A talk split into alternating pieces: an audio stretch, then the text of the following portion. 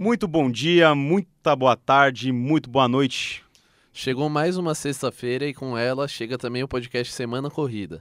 Podcast Semana Corrida para você que está nos ouvindo. Este aqui é o nosso episódio piloto, não é, Léo? Exatamente. É um podcast que eu e o Léo, a gente teve uma ideia da gente pegar, tipo, todas as informações da semana, todas as principais notícias da semana e resumi-las num único podcast para você é, universitário, estagiário, você que está aí com a vida corrida e que não tem tempo de se manter informado, mas gosta de se manter informado. Exatamente, é exatamente, Arthur.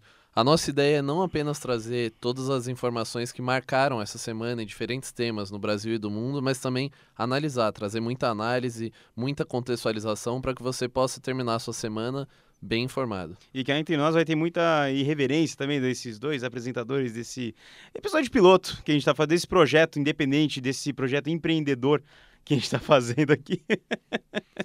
Exatamente. Eu sou Leonardo Lopes, eu tô com o Arthur Dagir e esse é o Semana Corrida. Vamos nessa. Venha, vamos ficar informados.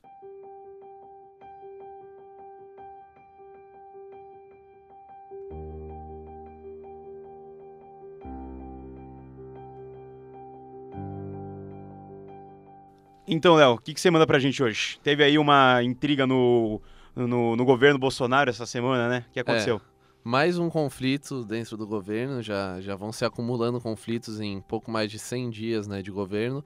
É, a, o atrito dessa vez, o atrito dessa semana foi uma briga entre o vice-presidente Hamilton Mourão e o filho do presidente Jair Bolsonaro, né, o, o, Carlos Bolsonaro, que é vereador no Rio de Janeiro. É, primeiro, tudo começou com um vídeo do Olavo de Carvalho. Nesse, no, no vídeo que o Olavo de Carvalho publicou, ele fez duras críticas aos militares do governo e, em seguida, esse vídeo foi publicado na conta oficial do presidente Jair Bolsonaro. Putz. Isso teria irritado alguns militares, e em seguida o Mourão deu uma entrevista falando que o Olavo deve se limitar à função de astrólogo. E depois o, o vídeo foi apagado da conta do presidente, mas em seguida o, o vereador Carlos Bolsonaro começou a fazer uma série de ataques no Twitter ao vice-presidente Hamilton Mourão. Me diz uma coisa, como é que isso pode, por exemplo, afetar a condução do governo, do governo Bolsonaro que tá que a, a gente tá vendo que ele tá com uma impopularidade muito baixa, assim. Começou o ano lá com 60% de aprovação uhum. e agora saiu o último índice que tá lá com 30%, menos de 30%. Como é que isso pode, sabe, é afetar a imagem do Bolsonaro? Porque é. muita gente pensa que não, o Mourão é um cara, o Bolsonaro é o outro. O que, que, que, que o eleitor deve estar tá pensando? Como, é, como é que isso aí pode afetar? É, é, esse primeiro ponto é que isso gera um atrito que pode ser duro para o governo, porque assim, é, não, não existe um histórico tão grande de, de conflitos abertos entre, entre presidentes e seus vices, né? Mesmo quando houve divergências, esses conflitos não eram tão abertos. É, então, é, é, muito difícil, no momento de necessidade de aprovação da reforma da Previdência, no momento em que o governo precisa se afirmar, trazer projetos, você ter um conflito como esse nunca, nunca é bom, né? E é interessante porque. É interessante não, né? É, é complicado, porque o vereador Carlos Bolsonaro, ele fez. Em, nos três dias que eu mapeei aqui, de segunda até quarta-feira dessa semana, ele publicou um total de 10 ataques ao vice-presidente Mourão. É, começou lá atrás Mas não com... conseguem controlar o Twitter do, do Carlos? É, pelo amor de Deus, sabe? falta um media training aí. Não, não, não, falta, é, falta um social media, é. né, pro governo Bolsonaro, porque o Carlos, o próprio Carlos, o Eduardo, o Jair, o, o próprio presidente, tipo, é. eles não eles não filtram o que eles colocam no Twitter. Exatamente. Então isso, isso dá uma intriga demais, assim. Exato. É, é, o que mostra na segunda-feira, né, que foi dia 22, na segunda-feira à tarde, o Carlos Bolsonaro fez o primeiro ataque. Esse primeiro ataque foi uma defesa do Olavo de Carvalho, disse que o Olavo era uma gigantesca referência do Brasil. Em seguida, ele publicou um print da curtida do Mourão no tweet, no tweet da Raquel Scheherazade, é um tweet em que a Raquel ela elogia o Mourão e critica o governo. E aí o Carlos Bolsonaro publicou esse print é, criticando o Mourão e, enfim, contestando essa posição. É, depois teve uma tradução de um convite para uma palestra do Mourão, é um convite no Brasil Institute, que é em Washington. É, e nesse convite, ele caracteriza os primeiros dias do governo Bolsonaro como conflituosos, como de paralisação política, e diz que o Mourão foi o responsável por dar uma acalmada nisso, por conversar com a imprensa, enfim. Depois teve mais um ataque é, em que o Carlos Bolsonaro publicou um vídeo do Mourão, teve, teve uma, um print de uma declaração do Mourão, é, em que o Carlos Bolsonaro chamou o vice-presidente de tal de Mourão, então ironizando. É, em seguida, uma notícia de uma outra declaração do Mourão, é, em que o Mourão comenta sobre a redução da pena de Lula. Ele diz: decisão do judiciário a gente não comenta. Ou seja, ele pegou o Mourão para Cristo. Exato, foi uma semana bastante intensa nesse sentido. Em seguida teve um print com, com que é até curioso, que é um print do Brasil 247, que é um portal jornalístico de esquerda, e o Carlos Bolsonaro usou um print desse portal para criticar o Mourão. Depois teve uma outra declaração é, do Mourão lamentando a saída do Jean Willis. E o Carlos Bolsonaro comentou que, que é estranhíssimo o alinhamento do Mourão com políticos que detestam o presidente. Ele jogou sujo. Assim, ele jogou Car bastante. O Carlos, o Carlos, a gente tem percebido aí também que quando ele quer é, enfrentar alguém, confrontar alguém no Twitter, ele, ele nunca vai no cara a cara. É. Assim, nunca vai no mano a mano. Ele sempre vai no Twitter. Então, quando ele quer confrontar alguém, ele joga, ele joga sujo Sim. No, no Twitter. É. Isso cara, não condiz com a posição de filho de, ex, de um pre, atual presidente. presidente da República e como um vereador, sabe? Sim. E mais, mais do que isso, cabe a gente ver como a partir de agora o Jair Bolsonaro vai se posicionar.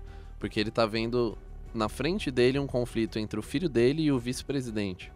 Então, vale ver como ele vai se posicionar, sobretudo porque existe uma série de evidências que mostram que o Carlos Bolsonaro é talvez seja o filho mais próximo do Jair, né, do presidente Jair Bolsonaro. É, reportagens foram publicadas afirmando que o Carlos é quem controla o Twitter, as redes sociais do, do Jair Bolsonaro.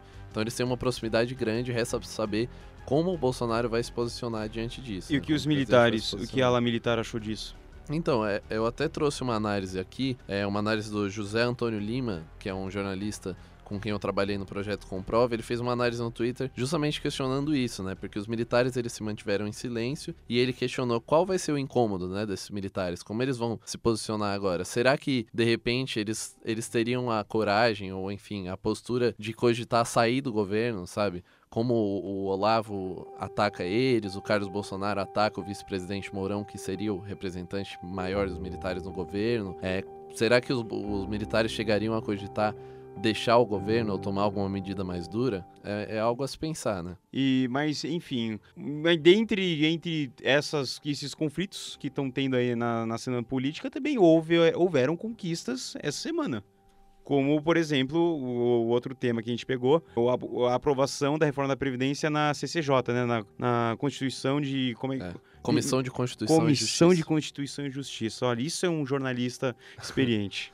é, a Comissão de Constituição e Justiça ela serve para aferir se há institucionalidade né, numa proposta. E, e, lá a proposta inicial da reforma da Previdência ela foi admitida é, com 48 votos contra 18. Só é importante esclarecer que isso não é aprovação ainda. Né? Muita gente pode pensar, os, os deputados votaram por aprovar a reforma da Previdência. Ainda não é isso. É só para conferir, para admiti-la como constitucional, para que ela possa depois ser votada pelo Congresso. O, e, e, o que isso representa? Tipo, então, para o pro processo, para o encaminhamento da, da sanção da nova reforma da Previdência. Esse foi o primeiro passo dado.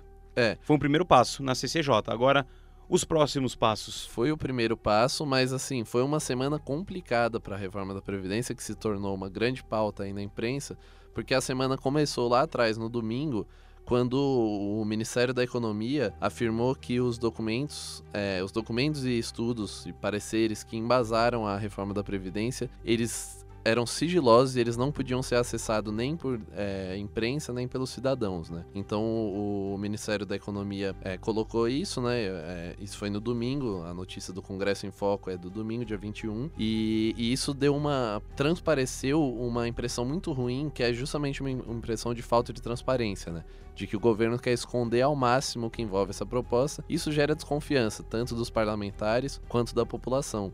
E aí, até depois da aprovação na CCJ, é, ontem, na quinta-feira, o governo, o governo decidiu liberar para público um documento com esses estudos e pareceres. O estudo ele não diz tanta coisa, ele diz, por exemplo, que o PIB de 0,8 que é projetado agora para 2019, é, na projeção deles com a reforma subiria para 3,3 em 2023, de que haverá uma, uma projeção de 52 idosos para cada 100 pessoas em 2050. Enfim, ele traz algumas informações que são úteis e que talvez possam ajudar a dar mais transparência para a reforma da Previdência.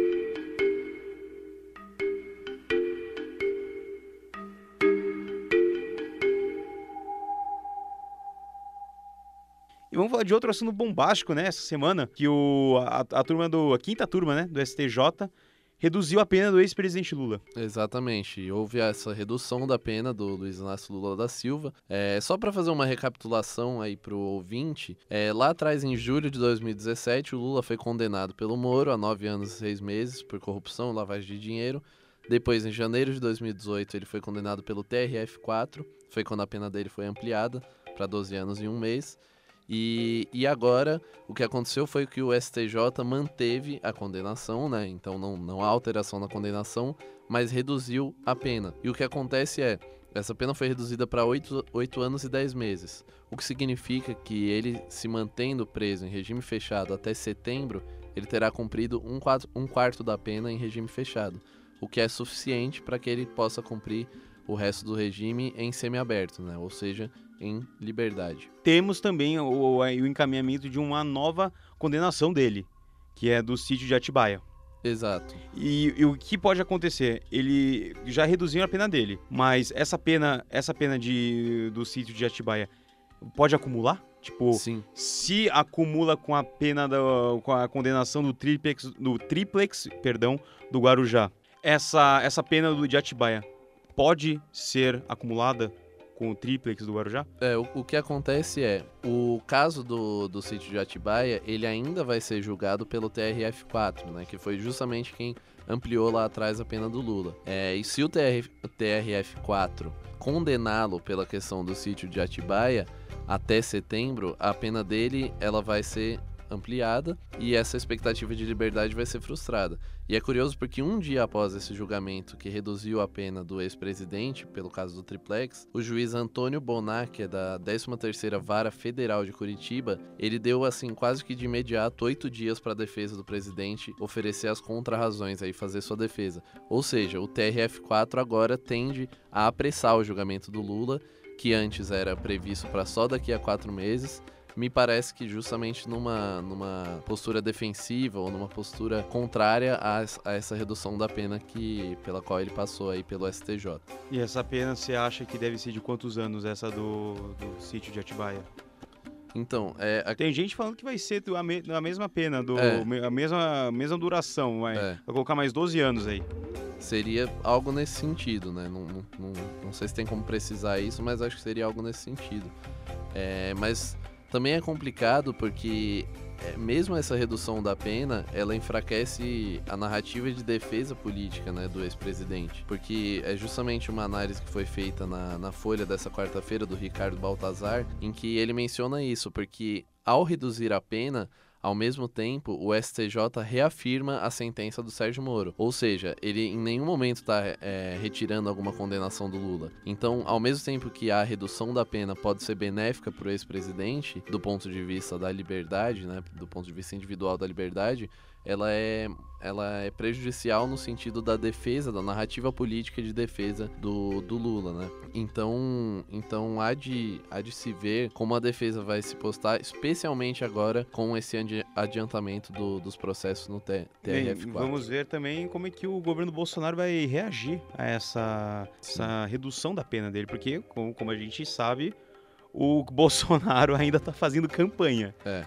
Ele, ele assumiu a presidência já há três meses, mas esqueceu que está fazendo, já é presidente, ele ainda é. acha que está fazendo campanha e tudo que ele fala agora é ele sendo superior ao Lula. Exato. Vamos ver, vamos ver como é que vai ser é, a reação, que eles ainda não, não, não se manifestaram, né? A família, Sim. o clã Bolsonaro ainda não se manifestou sobre a redução da pena. É. Mas vamos ver, vamos ver o que vai acontecer. É, acho, acho que vale lembrar sobre isso, tem uma, uma frase do Hélio Schwartzman na, na coluna dele da Folha de São Paulo nessa semana, em que ele, ele disse: é da natureza dos regimes populistas estimular intrigas e rivalidades internas para fidelizar a base e energizar eleitores. Então é isso, é um governo que vive em campanha. Isso vale tanto para esse conflito com o vice-presidente Hamilton Mourão, quanto para possíveis é, posicionamentos diante da redução de pena do Lula, né? É uma característica dos governos populistas manterem ali a base energizada, sempre com polêmicas. E sem, e sem ordem, a gente vai ficar no caos e sem ordem aprovarem também, a gente não vai conseguir fazer as reformas que a gente precisa. Eu- Foi um milagre terem aprovado o- a proposta da CCJ. É, a admissão pela CCJ pode ser considerada a priori como uma vitória pelo governo, né? Mas eu não sei se isso pode significar grande otimismo para a votação da reforma no, no Congresso. É, vamos ver como é que as coisas vão ser daqui pra frente.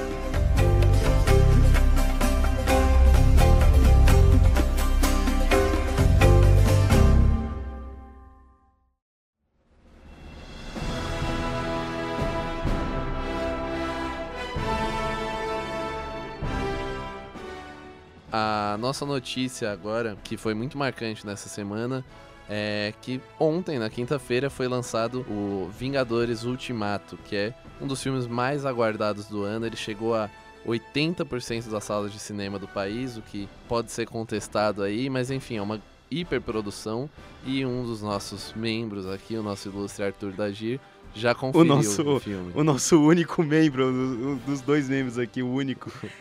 Fui ver o filme na quarta-feira. É, é um filme que, olha, o público que gosta, que é fã da Marvel, vai se deliciar cada segundo das três horas do filme. Vamos dar um contexto do, do que é o filme. Vamos lá, a sinopse. Como vocês bem sabem, no Guerra Infinita, que foi ao filme anterior, ao Ultimato, o Thanos, que é o vilão, ele tinha o objetivo de destruir 50% da humanidade, o- juntando todas as joias do infinito que foram mostradas em todos os filmes da Marvel até aquele momento, até o ano passado. Ele consegue juntar todas as joias, mata 50% da vida humana na Terra, Exato. e os Vingadores também foram, metade dos Vingadores viraram pó, literalmente. O novo filme agora se concentra no que eles vão fazer em, ques- em relação a isso. Tipo, a revanche contra o Thanos. Mas é um filme que consagra toda a saga que a Marvel tem feito no- nos últimos 10 anos. Quiçá até nos últimos 20, que é quando surgiu lá, o primeiro filme de super-herói grande, que foi o, o X-Men, da Fox. 2000, né? 2000. 19 É. anos atrás já. 19 anos. É, vamos arredondar aí pra 20 Certo. já, cara. Que. E mostra. Ele faz uma carta de amor ao universo da Marvel. Assim, é um filme que tem seus. tem muitos altos, só que tem alguns baixos. Tem alguns furos de roteiro. Eu tava conversando com o pessoal ontem, na quinta, o que, que eles tinham achado do filme. Acharam muitos furos do roteiro, porque trata muito de viagem do tempo, viagem é, na física. Tra- Uhum. Trata muito de coisas complexas, como o Interestelar fez em 2014. ah, o Interestelar, pra quem não sabe, é aquele filme do Nolan. Mas. É um bom filme, por sinal. Mas o filme, o Ultimato, Ultimato é aquele é um dos filmes que te choca, assim. Ele leva, eleva o nível Marvel a, um, a uma outra escala. Assim, é uma escala gigantesca. Se a gente achou que Guerra Infinita já era grande, a Marvel foi lá e tirou um coelho da cartola e falou, ó, tá aqui o filme. É um filme muito bom. É, você não sente as três horas passando. tipo, Não, você não sente mesmo. E fecha um ciclo de heróis que marcou uma geração. E eu achei digno. Achei digno o final que deram pro, pros grandes heróis como Thor, Capitão América, o Homem de Ferro, porque não é porque eles. Não é uma coisa poética assim, no, na- se você for ver no mundo real. Porque o contrato da- tá acabando, eles estão ficando caros pra Marvel, a folha de pagamento da Marvel já fica já fica muito cara pra manter o Robert Downey Jr., o Chris Evans e o Chris Hemsworth. E aí, mas eles saíram, mas foi um final digno. Eu achei que deu um final digno pros personagens. Eu, eu, eu, eu não sou de chorar em filme, juro, eu não sou de chorar em filme. Mas esse filme me fez, na última hora, me fez chorar. Foi algo emocionante. Se você não assistiu, assista, porque a internet tá tomada de spoiler. Tá tudo dominado, tem gente que realmente faz isso, é uma pessoa frustrada na vida, que, dá, que põe spoiler na internet. E assistam quanto antes, é um filme muito bom e quem é fã vai se deliciar cada segundo dos 182 minutos que o filme tem.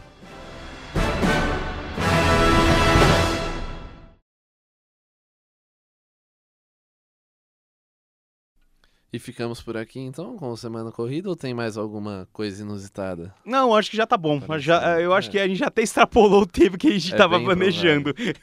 Mas acho que isso vai acontecer com frequência, né? É, será? Vamos ver, vamos, vamos ver com o que o público vai achar, o que o, o feedback, o feedback do nosso público. Bom, se você quiser encontrar a gente por aí em outras redes, em outros locais, o meu Twitter é o arroba leonardorlj.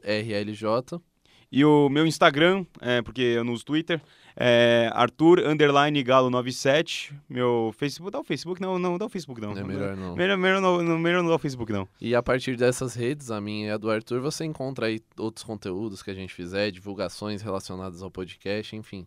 Tudo que possa te interessar, claro, se você tiver gostado dessa primeira edição, e eu espero que sim. É, se tiver dúvidas, sugestões, mandem, mandem um e-mail, mandem um e-mail para mim, agdagira.gmail.com. É meu e-mail privado, não sei por que, que eu dei. Quem sabe na segunda edição a gente já vem com o e-mail do podcast. É, o e-mail do podcast. É uma, um- uma, uma técnica melhor, assim. É. É, é um piloto. E, e piloto, sempre dá, sempre dá uns errinhos aí. Mas vamos ver. Perdoem o piloto. né? Vamos ver, é um piloto. Vamos lá. Gente, muito obrigado. Ah, ficamos por aqui. E é isso. Obrigado, gente. Um abraço a todos e até sexta que vem. Até sexta que vem. Bom final de semana. E é isso. Cuidem-se. Cuidem-se.